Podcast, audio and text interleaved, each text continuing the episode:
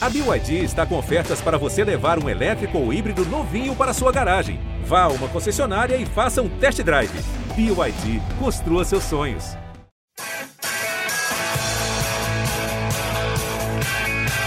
Rolou para Cafu, para Raí, pro gol. E que gol! Partiu o Rogério, pé direito na bola, passou pela barreira.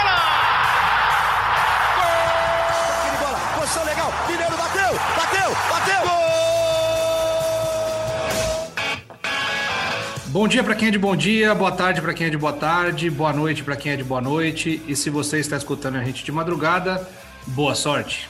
Eu sou o Leandro Canônico, editor do GE, e esse é o podcast GE São Paulo 113.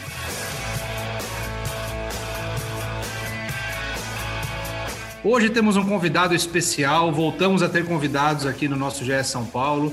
Luca Bop, escritor e redator, autor do livro Na Hora em que Acabar a Luz e integrante do Isso é São Paulo, também um podcast aí que tá bombando nas redes sociais. Ele escreve também para o Canhoteiro FC e ele já chegou hoje, já trazendo o plot twist para o começo do episódio. Não tem essa de plot twist para depois, reviravolta. Ele já trouxe para agora. Me contaram que ele quer falar uma história aí já para agitar esse episódio e deixar todo mundo aí já ligadinho e de ouvido no nosso podcast. Então, Luca, seja bem-vindo, é um prazer ter você aqui. Seu nome foi bastante indicado aí pelos nossos integrantes, pelos nossos setoristas. Espero que você curta a participação. O microfone é teu. Qual história que é essa aí? Primeiro, um prazer estar aqui com vocês todos, de verdade. Eu admiro muito, muito vocês. Estou honrado de estar aqui, de verdade. Privilégio falar com vocês. É... Cara, a história que eu trago é uma história de é, ligação afetiva com o futebol, né? E ontem eu assisti ao jogo do São Paulo com meu pai. Meu pai é São Paulino, mas fazia seis anos que a gente não via jogo do São Paulo junto. Meu pai abandonou o São Paulinismo nos últimos seis anos, porque o São Paulo estava numa, estava numa fase complicada e tal. E ontem, né, nesse momento de pandemia, fazia um ano que eu não via o meu pai, não dava um abraço no meu pai. E aí, devidamente testados, todos, enfim, cumprindo distanciamento, a gente se encontrou para ver o jogo do São Paulo ontem e ele estava meio por fora do time e ele me perguntou, logo no começo, antes do jogo começar, assim, quem que é bom nesse time? Quem que você gosta? Quem que você não gosta? Me conta um pouco dos jogadores. Quem que é esse jogador? Ele não conhecia alguns jogadores, embora ele tenha sido muito, muito São Paulino mesmo. E eu falei para ele, eu falei, pai, eu gosto muito, muito. Para mim, o melhor jogador do São Paulo chama-se Luan. Eu adoro o Luan, joga muita bola, é um baita jogador volante. Gosto muito do Benítez, eu acho que o Benítez é um jogador muito inteligente, faltava um meia cerebral para São Paulo. E eu gosto muito do Éder. Não. Então, assim, ontem parece que foi completamente sob medida. Assim, os três marcaram gol, jogaram muita bola. E aí parece assim, parece que eu fiquei como o maior entendido do mundo para meu pai, mas enfim, foi uma sorte, uma casualidade ali. Mas foi muito legal ter visto o São Paulo ganhar na Libertadores, na estreia, jogar bem o meu pai, é um tremendo São Paulino, e me fez ser São Paulino do jeito que eu sou. Tá aí o Luca Bop, ele vai fazer uma live mais tarde no Instagram dele, no Twitter dele, para falar os números da Mega Sena e para falar também os outros gols que o São Paulo vai fazer na Libertadores. E aí já fica a questão para os nossos setoristas, Luca, e para você também. Seja bem-vindo, Eduardo Rodrigues, José Edgar de Matos, nosso Zé de Matos, Léo Lourenço, sempre com um bonezinho bonito, tem um open bar de boné. E fica a questão: é cedo? É cedo. Mas o que o São Paulo mostrou ontem, mostrou na, na terça-feira contra o Sport Cristal, já dá para dizer que pelo menos, pelo menos, o vexame de 2019 e o vexame de 2020, o São Paulo está ileso, vai pelo menos passar de fase para brigar no mata-mata? Sempre na ordem alfabética que a gente organiza aqui, começando com Ed Eduardo. Eu ia perguntar isso, se hoje era em ordem alfabética, então uma boa tarde a todos, boa tarde, boa noite, bom dia, boa madrugada para quem está nos ouvindo. É um abração para o Luca. O Luca, uma vez contar uma, algo afetivo aqui também, né? O Luca sempre me acompanhou ali nas redes sociais, mas a gente nunca teve contato. E aí um, um, familiar meu faleceu de Covid e o Luca me mandou uma mensagem despretensiosa no Twitter e a partir daí a gente começou a ter mais contato. Então sempre lembrarei disso, que é uma grande pessoa que está aqui conosco. Então um abração ao Luca, é, que é um prazer ter você aqui com a gente. E falando agora, né, já que você perguntou, Leandroca, eu acho que, como a gente falou até na live, eu e o Zé ontem, é, pós-jogo, eu acho que é muito importante ganhar o primeiro jogo e da forma que foi. A gente acompanhou o binacional do ano passado, perdeu aquele primeiro jogo, já tinha uma crise instalada. a Libertadores vai ser um desastre, a gente não vai conseguir. Eu acho que você ganhar um primeiro jogo logo na estreia já deixa o caminho muito facilitado num grupo que tem outros três times. É, eu acho, sinceramente, que o São Paulo passa fácil pelo Rentistas do Uruguai, um time sem tradição nenhuma, lá no Uruguai e aqui em São Paulo. Eu acho que contra o Racing consegue ganhar aqui no Morumbi e ganha também no Esporte Cristal aqui no Morumbi. A única dúvida que eu tenho é fora de casa se contra o Racing vai conseguir alguma vitória. Mas pelo que apresentou ontem, essa já foi sua pergunta inicial, eu acho que passa muito fácil é, e só vai esperar aí um, um, adversário das oitavas de final. Claro que muita coisa pode acontecer, jogadores podem é, ser, ser desfalques, a gente nunca sabe o dia de amanhã. Mas pelo que eu vi ontem, gostei muito do que o São Paulo apresentou e acho que, que vai dar liga. Vamos, vamos ver aí. alguns torcedores já ligaram o modo empolgou, né? Mas se ganhar já contra o Rentistas na quinta-feira que vem, já encaminha essa classificação e vai ficar fácil para o tricolor aí. Bom, vamos no J de José ou no L de Léo para depois ir para o Z de Zé, Leandro Canônico? Você que Não, é o comandante. Vamos no, vamos no J de José, né? É que gente, eu tô tão acostumado a ser chamado de Zé, porque todo José é Zé, né? Então, às vezes eu imagino, eu lembro que meu nome não começa com Z e sim com J. E se é... todo José é Zé, todo Zé é José? Alguns Zés não são Josés, mas todo José, José é Zé. Então, Fica aí essa frase para a eternidade. Fica a reflexão, né? Mas, primeiramente, só mandar um abraço para o Luca. Conheço o Luca há alguns bons anos, né, Luca? Amizade construída em comum. A irmã do Luca estudou comigo na faculdade, né? O cunhado do Luca é um grandíssimo amigo meu também, o Murilo. Aliás, São Paulinaço, sempre está escutando a gente. Um abraço, Murilo Aquino. Um abraço para Bruna Bop também. E, aliás, casal São Paulinaço, né? Acho que nem tem como. Talvez sejam dois dos São Paulinos mais fanáticos que a gente possa conhecer, né, Luca? Total, total. A Bubu, a Bruna, minha irmã, viu o jogo ontem, eu, ela e meu pai, e também entende mais o São Paulo do que eu, mas assim, com larga margem. E até mais corneta que você com São Paulo. Também, também, também né? mais corneta. E é difícil mais corneta que eu, mas ela é. verdade, verdade. Mas um abração para todo mundo. É, e apenas para referendar um pouco o que o Edu falou, inclusive a gente usou esse termo na, na, na no vídeo que gravamos ontem, foi uma vitória de hierarquia do São Paulo. Eu acho que as duas, acho que as duas vitórias com o maior potencial de passar recado nessa, nesses primeiros dias de Libertadores foi a do São Paulo contra o Sporting Cristal e a do Flamengo contra o Vélez. Foram duas vitórias fora de casa. É, o Vélez eu vejo até como um time mais forte do que o Sporting Cristal, mas o Sporting Cristal é um time bem arrumadinho. É um time que, quando teve a bola, conseguiu tocar bem. Em alguns poucos momentos envolveu o São Paulo ali numa tabela ou outra. Então, não era um time tão bobo quanto as pessoas poderiam imaginar. E, embora seja do Peru, que não é a maior referência no futebol da América do Sul, era um time que não perdia há seis meses, mais ou menos, né? Fazia mais, mais de 20 jogos que o Sporting Cristal não perdia. E o São Paulo controlou a partida do início ao fim, fora de casa, com extremo conforto. E foi uma situação parecida com o que o São Paulo fez na sexta-feira contra o Palmeiras, que também é um jogo para dar recado né? Jogando fora de casa no Allianz Parque, também controlando o Palmeiras durante a maior parte do jogo. Então, eu acho que essas são as melhores notícias que o torcedor São Paulino podem ter, porque nos grandes testes dessa semana maluca que o São Paulo teve, o São Paulo respondeu e respondeu do melhor nível possível. O São Paulo tem mostrado evolução a cada partida, e isso é o mais importante. Isso só mostra que o trabalho do Crespo, que teve uma pré-temporada despretensiosa, diríamos ali, está começando a fazer efeito, porque um trabalho, a gente pode analisar que um trabalho é promissor. Acho que o melhor exemplo é esse trabalho do Crespo, que a cada rodada, a cada jogo, o time vai evoluindo.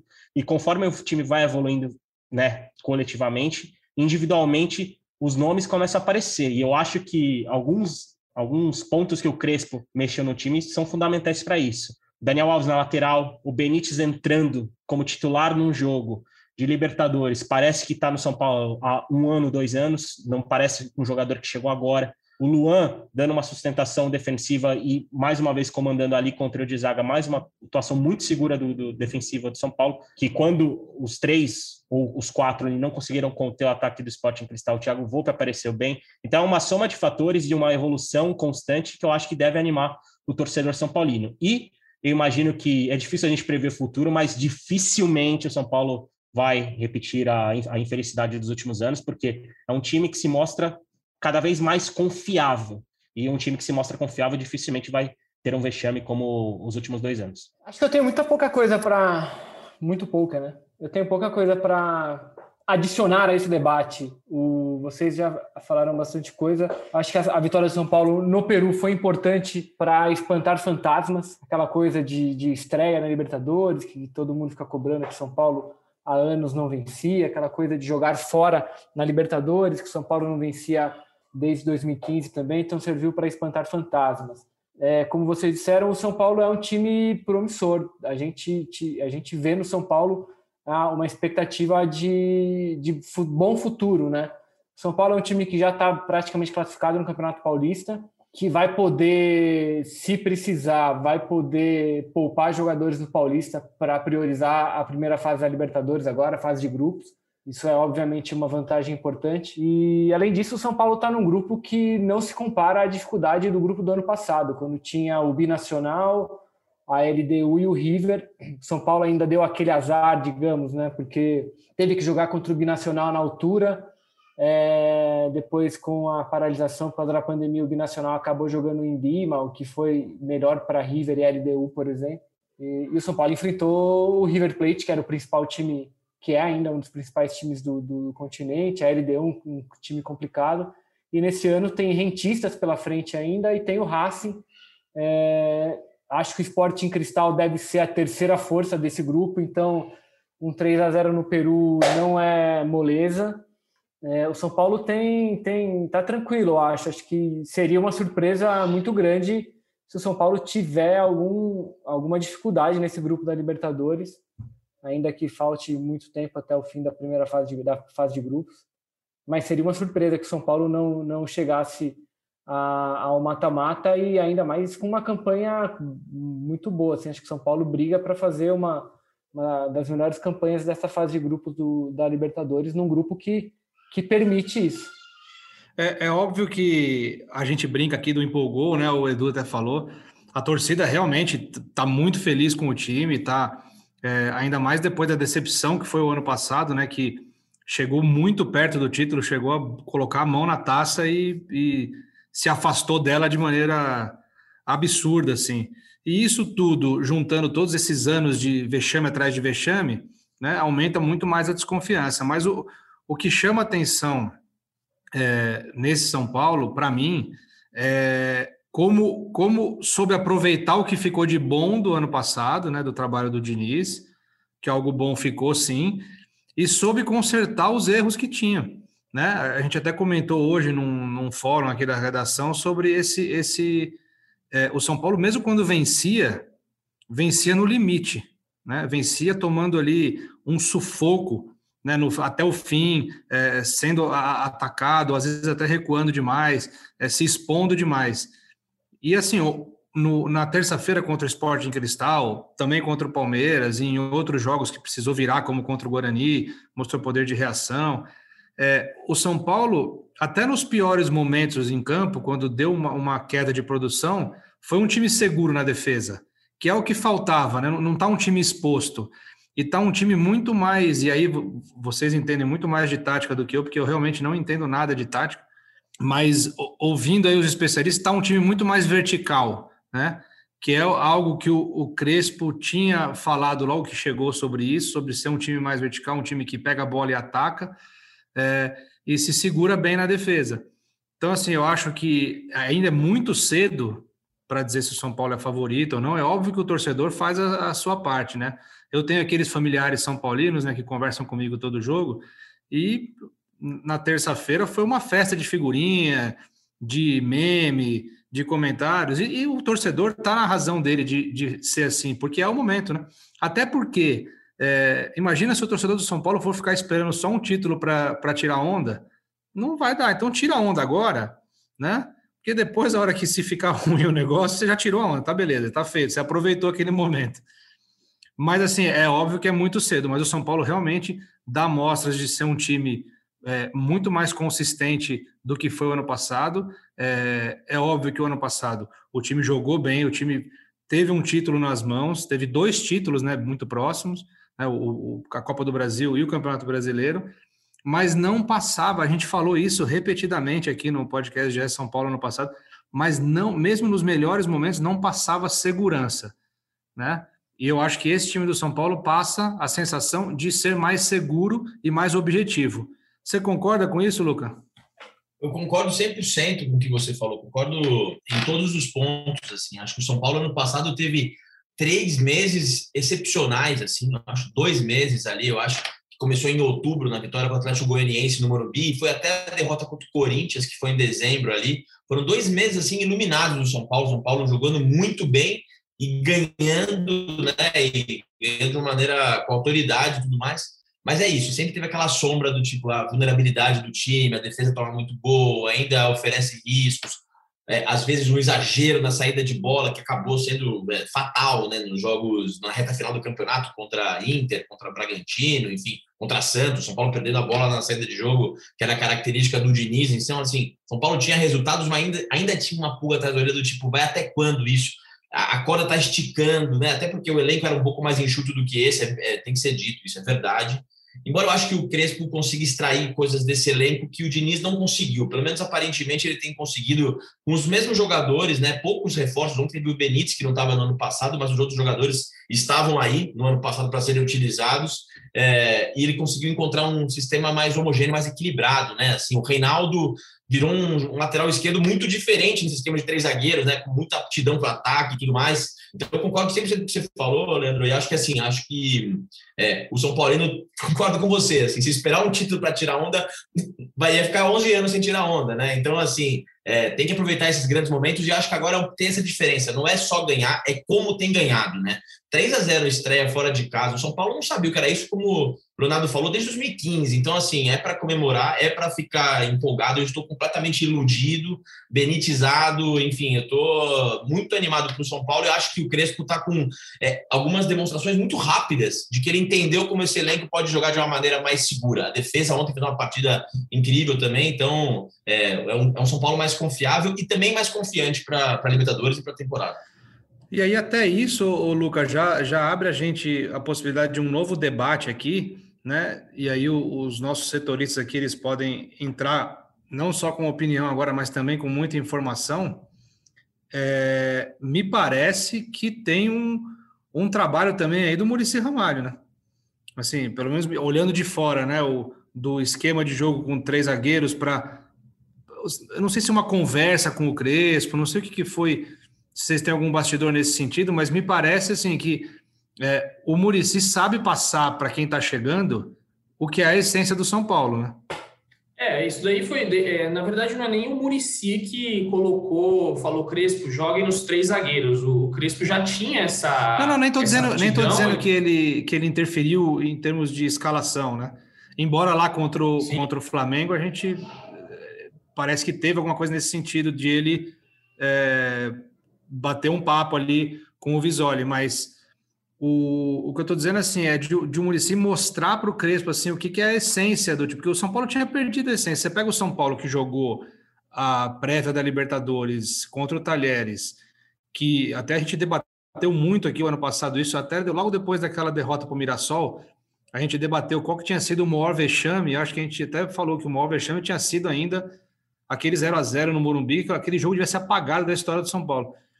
E, e, a fase de grupos do ano passado, o São Paulo não foi o São Paulo, foi um time medroso, um time é, apático. É, e agora a gente vê um São Paulo diferente. A, a, minha pergunta é nesse sentido, assim, não só de esquema, mas de o São Paulo mostrar, de o Muricy mostrar para quem está chegando o que é a essência do São Paulo. Foi nesse sentido. Assim, isso sim, até ele falou hoje, né? Hoje completa 15 anos também é, sem Tele Santana, vale a gente falar isso. E o Murici é, diz isso, né? De que ele sempre lembra do Tele, ele sempre está tentando resgatar isso ali dentro do São Paulo. E uma coisa interessante, né? A gente entrevistou aí o Alejandro Corran, que é o preparador físico do São Paulo. Ele vai, é, vai sair essa matéria no GE na, na, nessa quinta-feira e ele fala muito disso, né? Tem uma parte que eu até separei é, que ele fala: quando se pode conectar essa energia que está no São Paulo, que já ganhou tudo, isso pode conectar sua paixão com essa camiseta e com essa história. Tudo pode ser possível, porque a mística esteve nas pessoas que estiveram aqui, como Tele Santana, Murici Ramalho e grandes atletas que foram campeões do mundo, campeão da América, brasileiro, paulistão. Tudo está aqui no ambiente. Eu acredito muito em energia e creio que essa energia está aqui.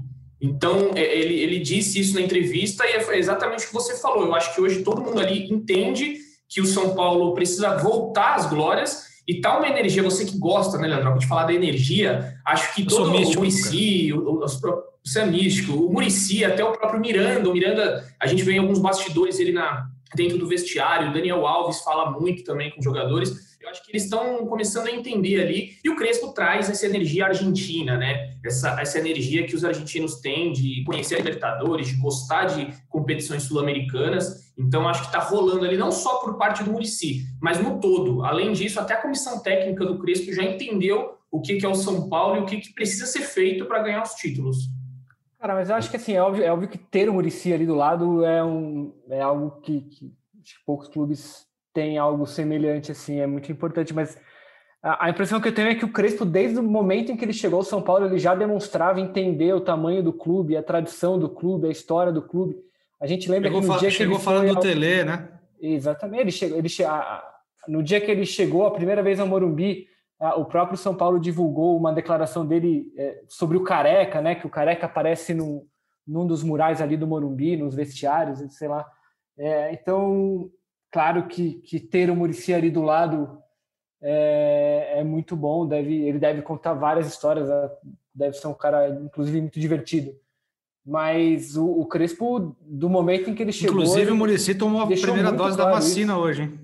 Tomou. A segunda no próximo dia 14 de julho, deu para ver na carteirinha dele, é o dia do aniversário Ou seja, ele irmã. tomou AstraZeneca, né, cara? Tomou AstraZeneca. Isso aí, não importa qual é, se você tiver que ser vacinado, seja por qualquer uma, isso que é importante. É... Mas é isso, cara. Até me perdi no raciocínio agora, mas a gente estava elogiando o Crespo, né? Então, é isso. O Crespo, Algo desde, comum desde o momento em que. É, é, é que as pessoas, não, as pessoas não, não têm acesso ao nosso grupo de WhatsApp, cara. Temos declarações ali que. que na... Bom, eu vou passar. Falem vocês agora.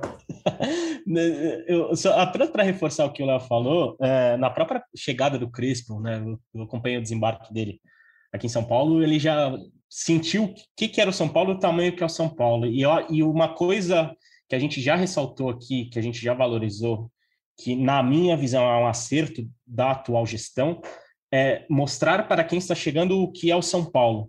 Como, por exemplo, tendo a presença de ídolos na, nas apresentações, na, nas chegadas ao, ao clube, e o Crespo teve uma referência, aliás, ele teve, inclusive, quando era jogador, né?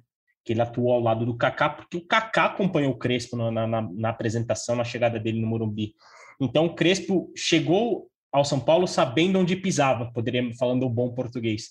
E, e, e, esse é um aspecto muito interessante, porque o Crespo, a cada dia, ele mostra né, nas suas entrevistas coletivas e na relação que ele está criando, tanto com a imprensa quanto com, a, com, com, o pessoal que trabalha no São Paulo, que ele é um cara muito interessado, além de, obviamente, passar os seus conhecimentos e treinar o time, em saber sobre a questão cultural e não só sobre a questão cultural do Brasil, como falando português, ele quer saber cada vez mais sobre a questão cultural do que é ser o São Paulo, do que é ser o São Paulino, do que é ter um clube de, com três títulos de Libertadores nas costas, né, à sua disposição e, e ele sendo funcionário desse clube. Então, acho que esse é um aspecto muito positivo, porque quanto mais ele souber o que é o São Paulo, que representa ser um profissional que trabalha no São Paulo, melhor ele vai poder passar para os seus jogadores. E, e agora, dentro do elenco, ele tem o Miranda, que é um cara que sabe muito bem o que é o São Paulo.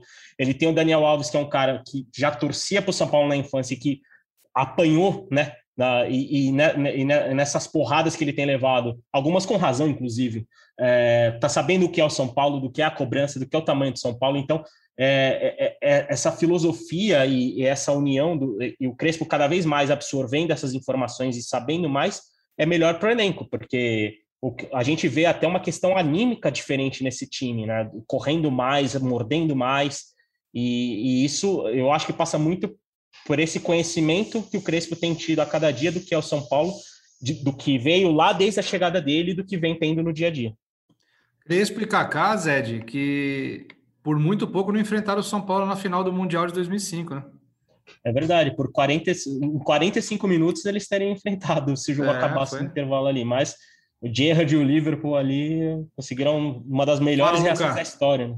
Não, eu só queria complementar tudo que vocês falaram, eu concordo muito, e eu acho que tem uma coisa do Murici que ele, é, ele tem uma ressonância com o torcedor que é, é muito visceral, assim, né? Ele é muito conectado com a torcida. É, ele sabe o que o São Paulino quer. Mais do que o São Paulo quer, ele sabe o que o São Paulino quer. Eu acho que o Raí, mais seja imenso na nossa história e tudo mais, ele Ele tinha uma coisa do modelo de jogo do São Paulo, uma coisa mais romântica e pouco conectado com o resultado. E eu lembro de uma vez que o Murici participou aqui desse podcast, eu lembro que eu escutei esse episódio, e ele falou, assim, de uma maneira taxativa, pô, legal modelo de jogo, sistema de jogo, como pensar jogar bonito, mas tem que ganhar. Não interessa se não ganhar.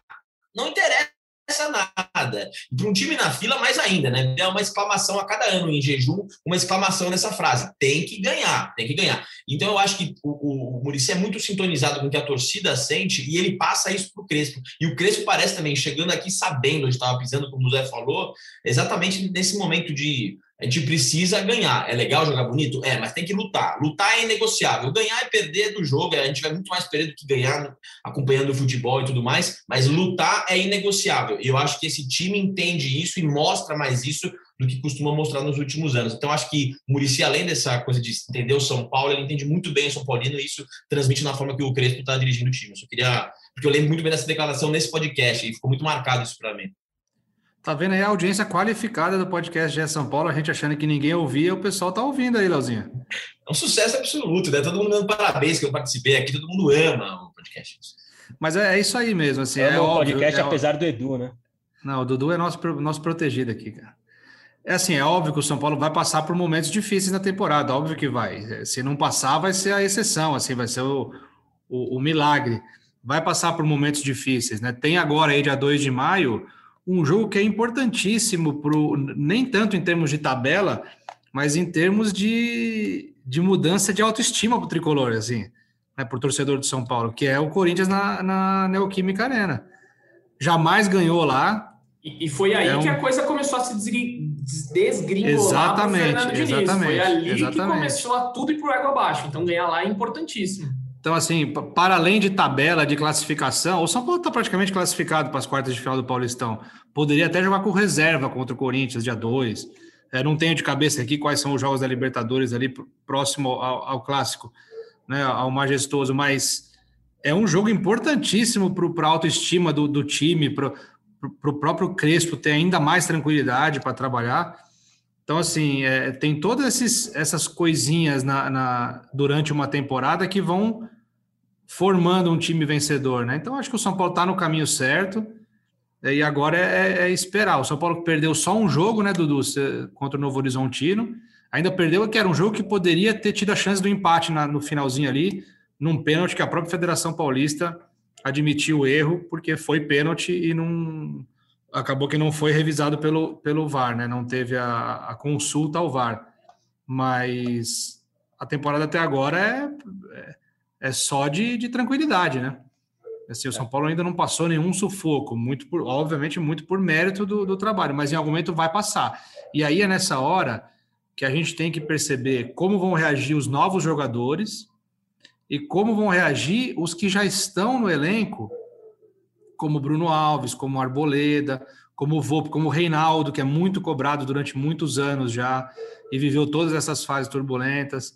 Né? Então, assim, isso que vai ser o grande desafio do São Paulo, é, é, é organizar essa parte não só técnica, mas também psicológica para o time estar tá bem protegido, porque uma hora vai perder. E aí, como reagir a isso? Né? Como, como encarar isso de frente, de uma maneira diferente da do ano passado, que quando começou a degringolar, acabou, foi foi de uma vez, né? Então, é, esse talvez seja um dos grandes desafios do São Paulo na temporada. E agora eu já queria levantar eu um acho... debate aqui. Fala, Dudu. Não só uma pincelada no que você falou, eu acho que esse, esse elenco de hoje tem jogadores mais líderes do que do ano passado, que não vão deixar a peteca cair nesse momento. Pelo menos eu tenho essa visão. Não sei como é que vai ser. Só que antes você tinha ali o Daniel Alves, que em determinado momento parece que ele cansou de ser o, o líder é, ele deu, não reclamava mais dentro de campo, não falava com mais ninguém, estava até estranho no final ali. É, mas esse ano você tem o Miranda, você tem o próprio Éder, que é uma baita experiência na Europa, você tem o Arboleda, que todo ano está ali é, tentando alguma coisa, Thiago Volpe, o Reinaldo, é, e junta essa mescla aí com os garotos. Então, acho que hoje tem mais lideranças do que no ano passado, e aí o time pode não cair é, aí muito durante a, durante a temporada. Vamos ver se isso daí vai ser colocado em prática, né? mas é a minha visão hoje. E você tem também, Dudu e outros amigos aqui, um cara no banco de reservas que é totalmente diferente em termos de personalidade que o Fernando Diniz, né? o São Paulo jogava, a, reação dele com o Tietchan, óbvio, ali, aquilo lá foi o extremo, né?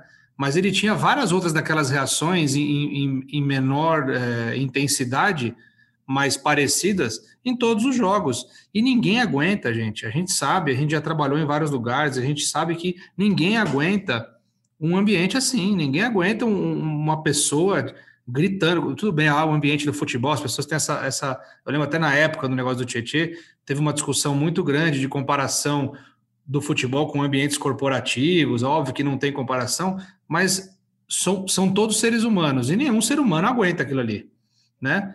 Então, assim, me chama muito a atenção, é óbvio que a fase é boa, tá? Trazendo essa, essa informação de que a fase é boa, então é mais fácil, mas me chama muito a atenção o Crespo. Quando um, um, jogador. Ontem, por exemplo, o Daniel Alves errou aquele gol, né?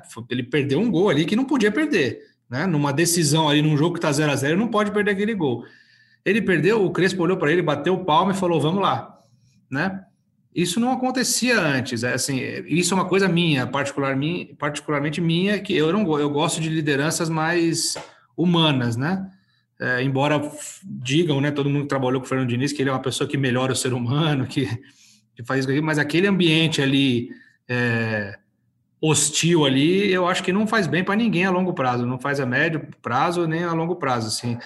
Em, em, em, curto prazo pode até dar resultado, como até o Luca destacou, São Paulo em dois, três meses ali fez um campeonato maravilhoso e chegou lá na ponta da tabela mas a médio e longo prazo isso aí não se sustenta. E já levantando outro debate aqui, que é um debate que eu sei que o nosso Zé de Matos gosta, Daniel Alves na lateral ou no meio. Me parece que estamos caminhando para ter um lateral direito, um ala direito Daniel Alves aí. Eu acho que isso é um caminho já sem volta. Eu acho que Orejuela e Igor Vinícius vão ter que brigar por posição aí. Olha, Leandro, gosto bastante desse debate, até porque eu sou uma pessoa que defende a manutenção de Daniel Alves na ala direita por alguns motivos. Poucas pessoas no futebol mundial conhecem tão bem essa posição quanto o próprio Daniel Alves, que foi o melhor lateral direito do mundo, indiscutivelmente por pelo menos uns 10 anos. Acho que né, isso nem entra em discussão. E, e eu e acho que as duas atuações dele, principalmente a atuação no Allianz Parque, mostraram o quanto ele pode agregar e fazer a diferença mais como lateral e a presença de mais um homem ali no meu campo, ou o Nestor, ou o Liseiro, independente, pode deixar o time até mais equilibrado, porque a gente estava vendo muito depois dessa retomada, né, pós paralisação do Paulista, que o São Paulo, São Paulo titular, né, diríamos assim, esses 11, era um time um pouco torto para a esquerda, diríamos assim. O Reinaldo era a bola ia muito no Reinaldo, muito no Reinaldo, muito no Reinaldo, e isso poderia ser uma situação preocupante, principalmente em jogos maiores, em jogos mais duros, porque o São Paulo poderia é, se tornar previsível como se tornou na reta final da temporada passada. Com a presença do Daniel Alves, até pela presença dele né, de tamanho, de qualidade, equilibram muito mais o time. E se o time força mais pela direita, tem um lateral, tem um cara que conhece muito bem a posição e que faz a diferença ali, fez a diferença ali no Barcelona e na seleção brasileira.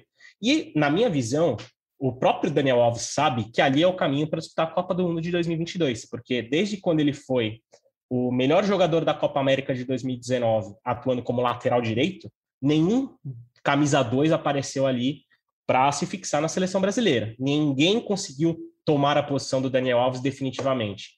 Se ele emplacar uma temporada boa em 2021, atuando como ala direito, repetindo atuações do nível que ele teve no Allianz Parque, e ontem também ele foi bem na minha visão, dificilmente o Tite não vai olhar para o Daniel Alves como opção. É o caminho mais curto para ele, é onde ele rende melhor e rendeu melhor a carreira toda, e é onde mostra, na minha visão também, um poderio de convencimento do Crespo em, em comparação ao Fernando Diniz, porque o Crespo, é, ontem ele foi bem enfático na declaração dele pós-coletiva, dizendo o time precisa do Daniel Alves ali e ele vai jogar ali.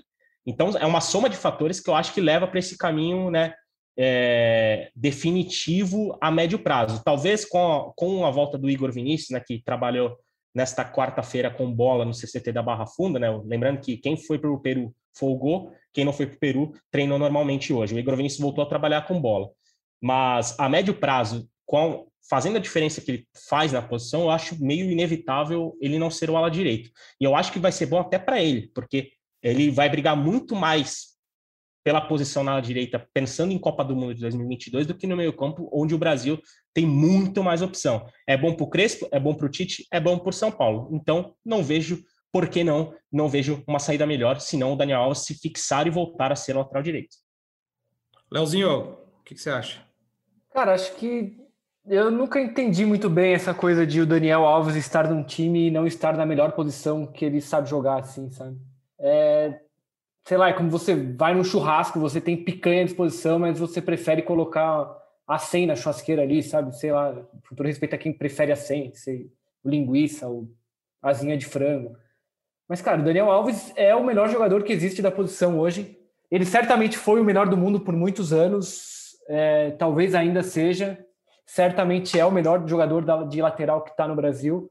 Então eu nunca achei que fez faz muito sentido essa coisa dele, dele jogar na, no meio e ainda mais no ano passado o São Paulo tinha jogadores muito irregulares naquela posição, o Juan Fran, o Igor Vinícius, então o que, o que me chama a atenção é que o São Paulo fez a principal, o principal investimento do clube nesse ano num lateral direito, né, o Orejuela.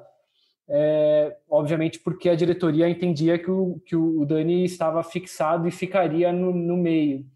Então é uma é uma é uma é um cálculo que o Crespo vai ter que fazer agora, assim. Acho que se ele levar em consideração só a questão técnica, é muito provável que ele mantenha o Dani Alves ali o Daniel Alves que andou mandando sinais, a gente até fez essa reportagem no fim de semana, ele andou mandando sinais ali sobre jogar na lateral, ele respondeu a, a seguidores no Instagram de que ele entende que ainda é o melhor lateral do mundo, uh, o nosso colega, o Felipe Ruiz, inclusive apurou que, apesar disso, o Dani não tem feito pressão lá no São Paulo para ser mantido na lateral, ele tem deixado as coisas correrem, deixado as decisões na mão do treinador, mas não, eu nunca entendi exatamente essa, essa mudança de posição do, do, do, Daniel. Acho que se você tem um cara que é o melhor que faz aquilo, não faz sentido você mandar ele fazer outra coisa.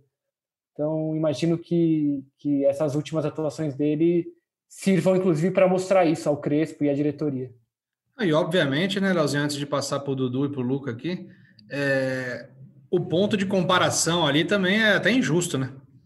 Você tinha o Juan Frank, assim, cara, é, é, é, um, é, um, é um cara que foi muito mais contratado por, por ser um, um cara um cara que tivesse nascido no Brasil, assim, que, que, que tivesse a mesma qualidade dele, não teria sido contratado pelo São Paulo. Ele foi contratado muito mais pelo, pelo fato dele ser europeu, por ele ter tido uma experiência no Atlético de Madrid, por ele ter sido parte de um elenco campeão, do que realmente por técnica, assim. Ele não, não mostrou absolutamente nada.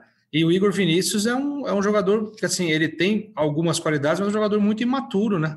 Você vê que, assim, ele tem várias, ele teve já várias oportunidades de chegar em velocidade na, na boca do gol e ele não chuta, né? Ele não, ele não toma decisão, ele não tem poder de decisão. E uma coisa que um cara que tem 40 títulos, é o maior campeão da história do futebol, é, jogou ao lado de, de Messi e outros, outras dezenas de craques. É, não tem comparação, entendeu? Assim, é o que você assim, falou e não dá, e não dá nem para a gente usar o argumento da idade, de que ele é um veterano, já está com 37 anos, porque nesse um ano e meio de São Paulo ele já provou que, que a questão física não, não é argumento para ninguém criticar o Daniel Alves. Assim. É o cara que mais joga, ele ficou fora por uma lesão no braço, que não era necessariamente uma lesão muscular ou alguma coisa do tipo, nada relacionado à idade. É, então, ele demonstrou nesse um ano e meio que a questão física não é um, impeditivo para ele. Então acho que é só um. Eu acho que é como você fala, assim, é uma questão de tempo até que a gente enterre esse assunto e, e comece a falar especificamente do Daniel Alves na lateral. Agora tem Copa América no meio do ano. Eu duvido que o Tite não considere o Daniel Alves para a Copa América, é, seria até estupidez. É, tem, tem rodada de, de eliminatórias agora em junho também acho que, que o, o...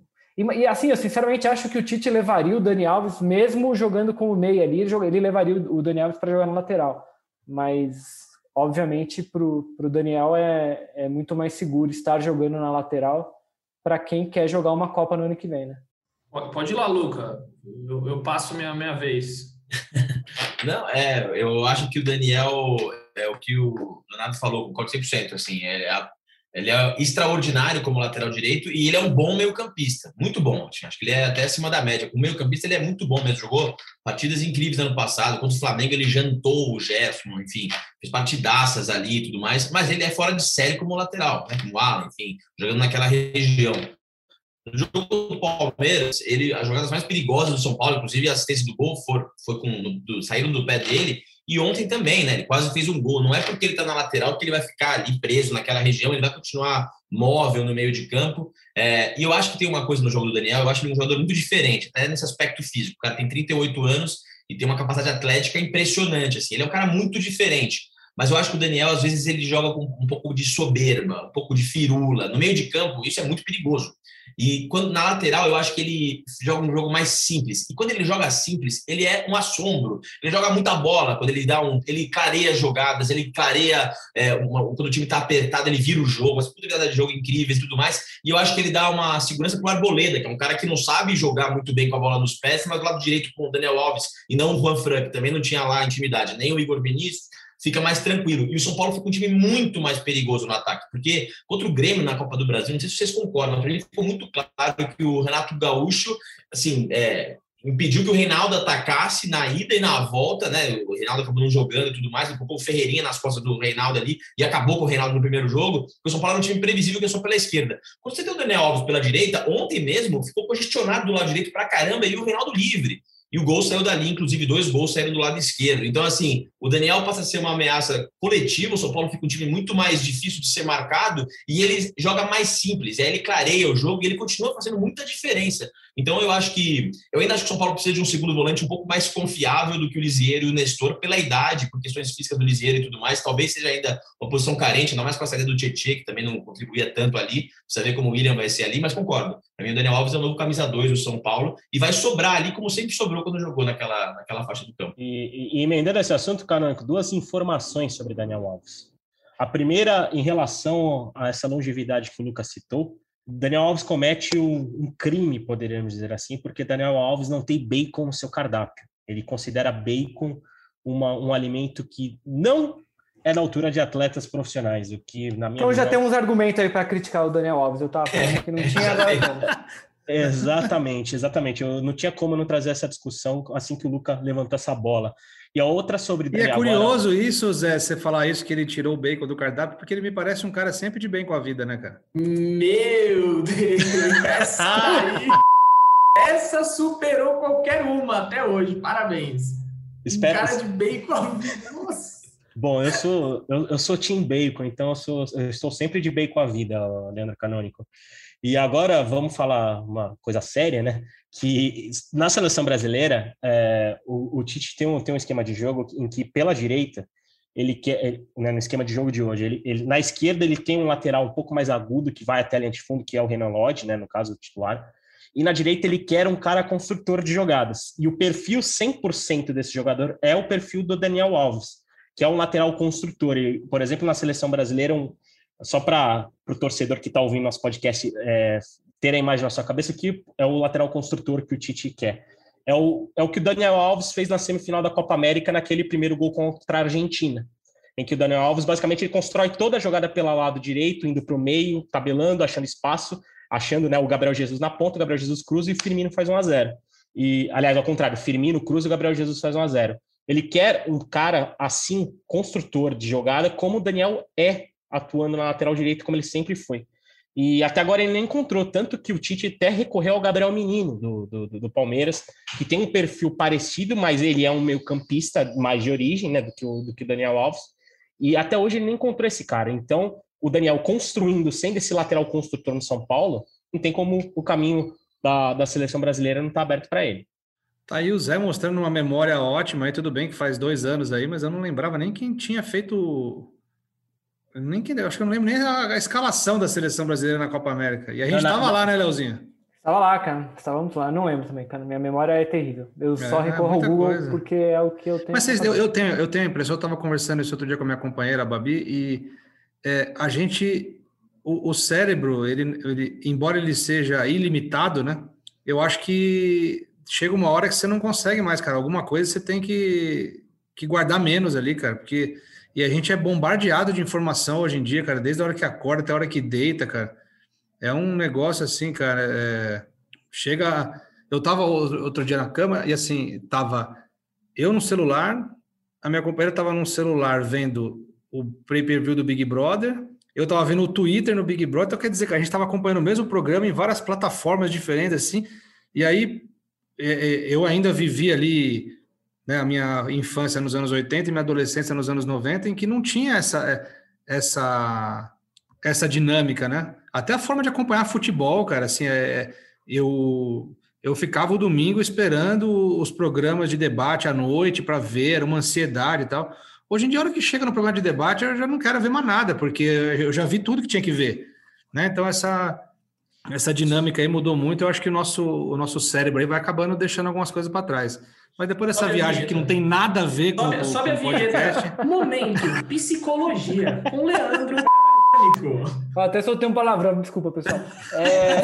Não, mas. É, eu, eu tô tentando lembrar como é que a gente chegou nesse assunto, já esqueci, cara. A gente tá Mas aí- o Daniel Alves, não o Crespo. Mas aí, aproveitando isso, Leozinho, e, e já me estendendo um pouco aqui nessa viagem toda, fica aí até uma dica de brincadeira para quando todo mundo tiver vacinado e puder se reunir novamente, né? De anotar numa roda de conversa entre amigos, anotar as coisas que vão surgindo e tentar ligar. Como é que, quando chega o momento, tá, vamos ver agora. Tem um- um- uma pessoa que vai anotando ali, vamos ver agora quais assuntos nós passamos até chegar isso aqui. É uma bizarrice, é muito legal, cara, você ver como que as coisas Olha chegam só. em determinado assunto. Mas vamos lá, já o próximo Cara, se tópico do for nosso no bar, então eu duvido que os caras vão conseguir, cara. E já dando sequência aqui ao nosso podcast GE São Paulo, a pergunta que não quer calar, né? Benítez ontem entrou em campo, na terça-feira entrou em campo, jogou de terno, como dizem por aí, como gostam de dizer, dominou o jogo, foi um dos melhores em campo ali, tem até tem o Dudu até fez uma enquete ali, né, do quem foi melhor, Luan ou Benítez e ficou, não sei qual foi o resultado, mas foi disputado, né? Acho que eu Mas, ganhei assim, o paredão do do- do do Dudu. O Benítez vou- vou realmente pegar jogou aqui, gente muita bola, fala. foi muito bem, e agora fica, o- fica o questionamento. Assim, ele chegou para ficar, a atuação de ontem dele já o credencia para ser titular do São Paulo em definitivo. A palavra vai para Luca Bop, pode abrir seu microfone, porque você falou tempos atrás aqui, alguns minutos atrás, que está benitizado, se eu ouvi corretamente. Eu estou, é, você viu certamente, eu estou benitizado, assim. É, cara, a partida de ontem do Benítez foi um alento, assim. Eu acho que o São Paulo não tinha um meia com as características dele há muito tempo. Igor Gomes é bom jogador, Gabriel Sara é bom jogador, mas não são exatamente jogadores cerebrais, assim, né? O São Paulo teve esses jogadores. O Eduardo sabe que eu gosto muito. É um amor, assim... Não, não, não, não. Você vai falar. Você vai falar. Não vai fugir. Evita. Ah lá. Não, Cuevita, Cueva. Eu, eu, assim, eu sei o Cueva é, uma- é um cara absolutamente controverso, vários defeitos, mas quando ele estava afim de jogar, ele era um cara absolutamente espantoso.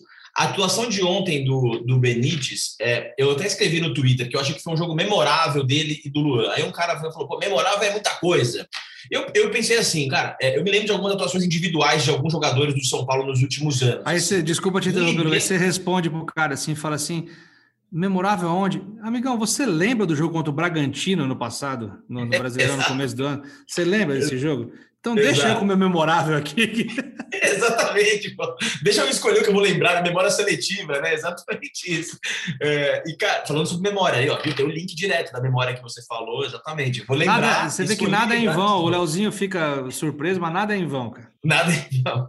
É, e, cara, achei assim, em jogos de Libertadores, o São Paulo ano passado não teve. O jogo contra a LDU, eu acho que o Igor Gomes jogou muito bem, o Daniel Alves jogou muito bem, mas assim. Qual jogo de Libertadores teve uma atuação individual tão destacada quanto ontem tiveram Luan e Benítez? Assim, eu me lembro do Cueva contra o Toluca, contra, foi, não, contra o Toluca ele jogou contra o Ganso contra o Toluca em 2016, 4 a 0 no Morumbi. O Ganso comeu a bola aquele jogo e tudo mais. O Cueva teve uma partida contra o Corinthians. Esse foi do fez 4 a 0 Centurion também, não no- foi do Centurion? Esse o? Centurion, que fez dois gols, jogou do- no lugar do Caleri e tudo mais.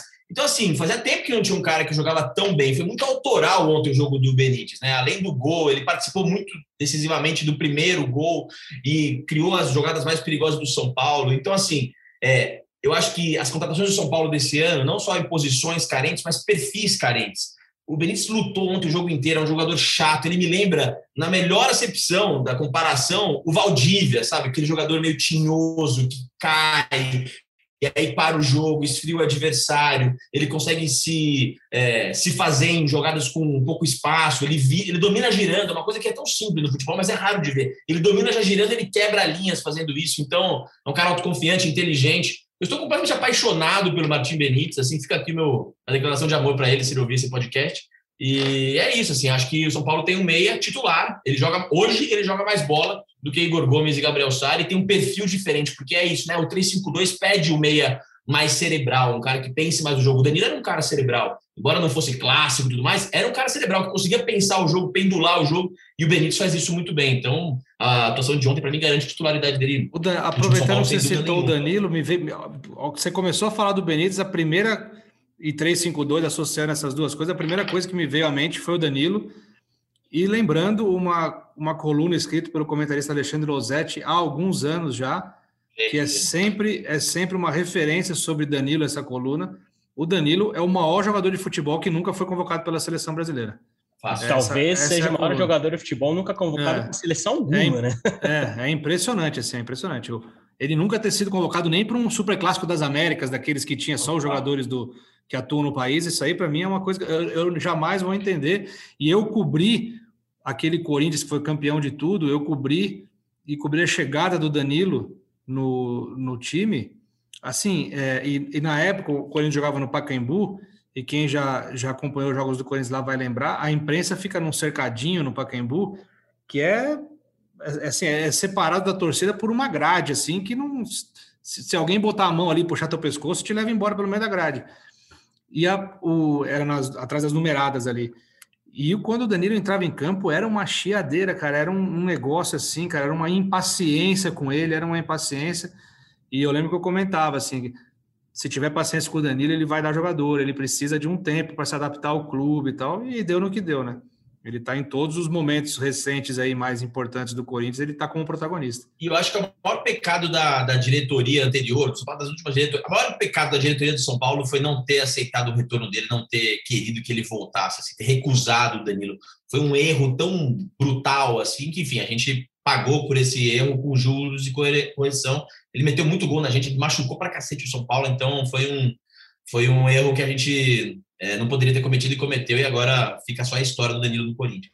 Bom, Leandroca, sobre o Benítez, você bem breve, acho que o Luca falou aí o sentimento mais do torcedor. É, então, se o torcedor Luca está dizendo, eu não vou rebater. Acho sim que ele jogou muito, apesar de achar que o Luan ontem também foi um cracaço se pudesse dividir aquele prêmio, aquele troféu rachar no meio, daria metade para o Luan também, que fez uma partidaça, deu chapéu, fez gol, é, deu passe para o Benítez fazer o gol, é, deu aquele passe para o Daniel Alves incrível ali, foi um baita de um passe de cavadinha. E aí, só para falar da enquete, já que você comentou, tivemos 5.388 votos e o Benítez ganhou um pouquinho disparado aí. Achei que a galera ia ser um pouco mais acirrada, mas não. O Benítez ganhou com 67% contra 33% do Luan. Ou seja, 5.388 votos, muitos votos aí para Benítez, que até já mostrou aí a sua aptidão por música, né? Teve uma live que ele fez recentemente aí, ele cantando, canta mal Benítez, continua jogando bola porque na música você ia passar fome. É isso aí, mais alguém quer falar sobre o Benítez? O, o Luca autoriza, viu? Tá tudo certo, Luca deixa que. Cara, acho o Benítez, que a... o Benítez é do povo, é do povo argentino, é do povo brasileiro, é do povo são paulino. Acho que o que a gente vai ter que prestar atenção no Benítez é a questão física, né? Parece que lá no, no Vasco existia muito, muitas desconfianças com, com relação às condições físicas dele, descansava rápido e tal. Acho que é algo a, a, se observar, mas pelo que ele jogou ontem, ele, ele ganha lugar no time para não sair mesmo. Tá, então chegamos à conclusão, a gente já pode. Dudu, pode mandar mensagem para o Crespo fala que o GE São Paulo aprova o Benítez como titular de São Paulo. Eu gostei muito da referência que o Luca deu em relação ao Valdívia, que foi algo que o Felipe Zito, que é setorista do Palmeiras no, no GE, ele falou ontem, na terça-feira à noite, ele comentou sobre isso, que lembrava um pouco mesmo assim o, o, o jeito, o estilo, e realmente lembra. E, o Valdívia, e corre igual e corre igual o prato. É. Corcunda. É verdade. E o, o, o Valdívia foi um, um, grande jogador, foi um baita jogador que passou aí pelo futebol brasileiro. Deu muito trabalho para o São Paulo, deu muito trabalho para o Rogério Ceni. Né? Tem episódios aí que, que deixam até um pouco de não saudade pelos resultados, né? Mas deixam saudade assim pelo por um clima de rivalidade que tinha, até um pouco mais saudável do que do, do que era uma rivalidade, era uma, uma, uma rusga ali, mas era, era só dentro de campo. Muito bacana ter tido você aqui, Lucas. A gente vai encerrando agora para as considerações finais do podcast de São Paulo. Lembrando que o São Paulo É líder geral do Campeonato Paulista, com 19 pontos. O Dudu, que é, é o meu assessor para tabelas e, e jogos, pode me corrigir se eu estiver errado.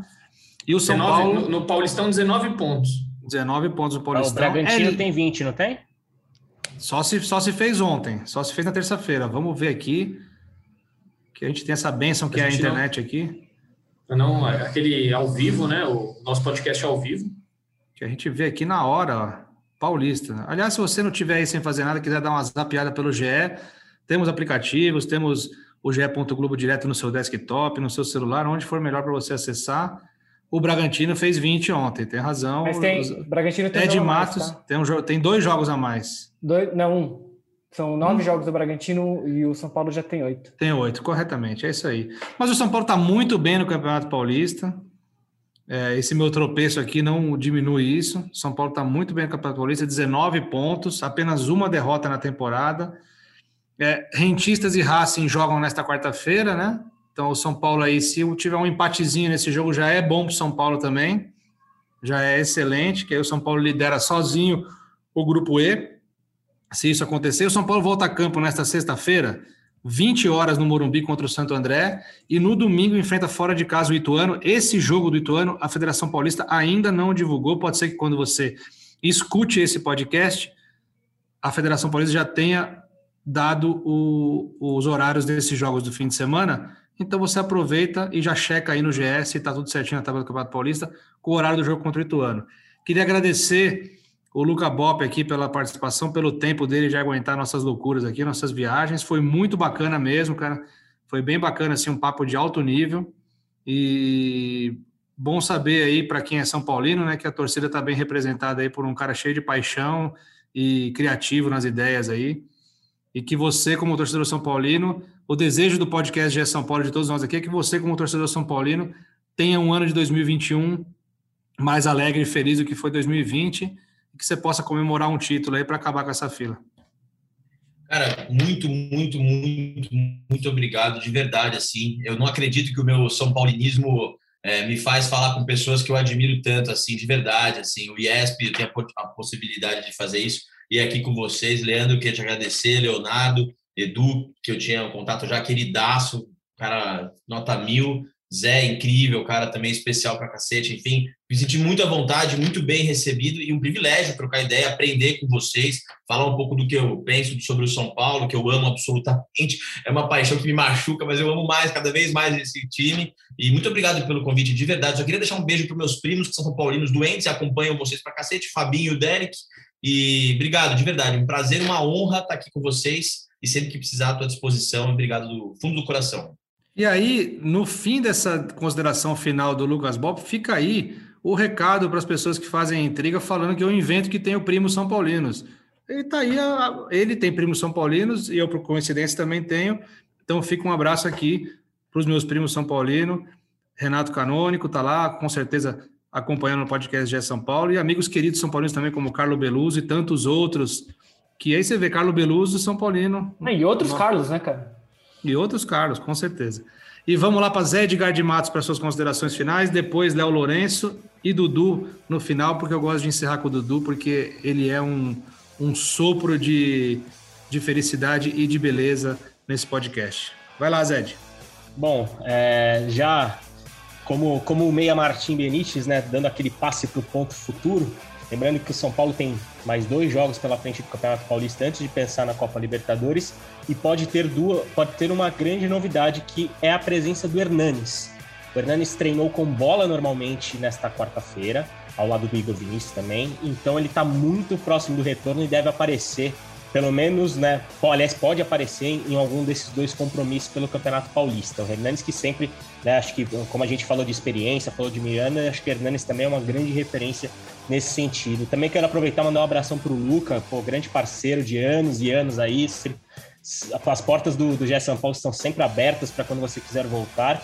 E um beijo especial pra, no coração de todo mundo e agradecer mais uma vez a audiência e falar para o torcedor São Paulino: pode empolgar, mas tenha muita calma nessa hora também, que a temporada é longa.